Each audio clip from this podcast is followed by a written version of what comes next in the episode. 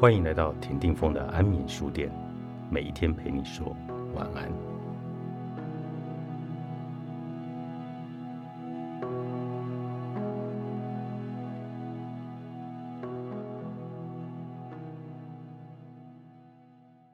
如何让所有人都喜欢自己的标准答案就是：别把不喜欢自己的人当成人就好了。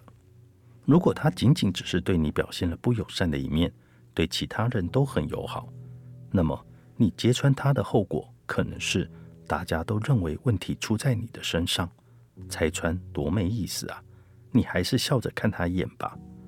生活有时候会跟你开个玩笑，他会派一个假模假样的人出现在你的生命中，然后让他喜欢上他想象出来的你。等他的想象在某天破灭了，他的喜欢就会变成唾弃。啊，真没想到你居然是那样的人！但实际上，你一直都是那样，什么也没做，就声名狼藉了。但你就是你啊，怎么选怎么活，那都是你。至于别人怎么看怎么说，那都不重要。不要因为别人说你不好，就觉得自己真的哪里不好。有些不善良的人，最喜欢做的事情就是让你怀疑自己。即便你为了某个人而做出改变，也会有另一些人觉得改变之后的样子不好。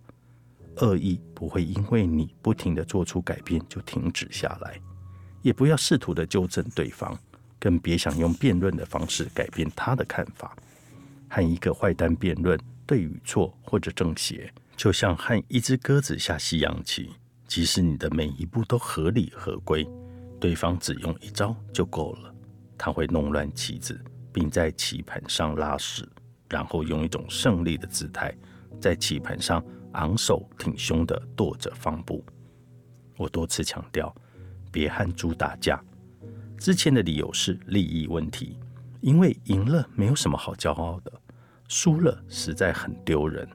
现在的理由是喜好问题，因为打完之后你肯定忍受不了浑身臭泥的气味。而猪却乐此不疲。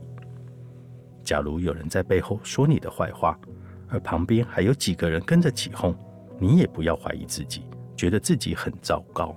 不要那么想，你只需要记住一个不太文雅的比喻：吃屎的注定跟拉屎的团结友爱。不如就心安理得的做个混蛋眼里的混蛋，而不是浪费时间去自证清白。现实就是这样。大部分人不了解你，小部分人不喜欢你。无论你做什么、说什么、怎么选、怎么活，都会有人嘟囔你、怀疑你、嘲笑你、反对你，而且你对此毫无办法。但好消息是，这实际上无所谓。无论你怎么谨小慎微，怎么努力上进，你的缺点依然都能装满八个箩筐，你的脾气还是会臭过榴莲。你依然会待在穷乡僻壤，而不是十八岁的美好时光。但好消息是，你依然能够保持进步，依然能够有人喜欢。那就这样吧，理直气壮的做一个嬉皮笑脸的乐观主义者，厚着脸皮霸占着这个多嘴多舌的星球的一部分。一个当代年轻人该有的修养是：如果我发现你不喜欢我，我只会加倍的不喜欢你。哦，对了，还有一个尴尬的现实问题：学校里教的都是怎么和君子相处，却很少有人告诉我们要怎么识别奸佞小人。鉴宝专家马未都似乎说出了标准答案。他说：“一眼就看破赝品的功夫，在于专心于真品。”意思是说，识破赝品不是成天研究赝品，而是整天钻研真品。真的东西了然于心，假的东西一下子就能看出来。识别坏人也是如此，你并不需要钻进坏人堆里，然后厚着脸皮说自己出淤泥而不染，或者是花费心思去研究坏人长什么样子，有什么招数，平时有哪些恶习。不用，你只需尽可能的和好人来往就行了。好人的言谈举止会不断的滋养你的灵魂。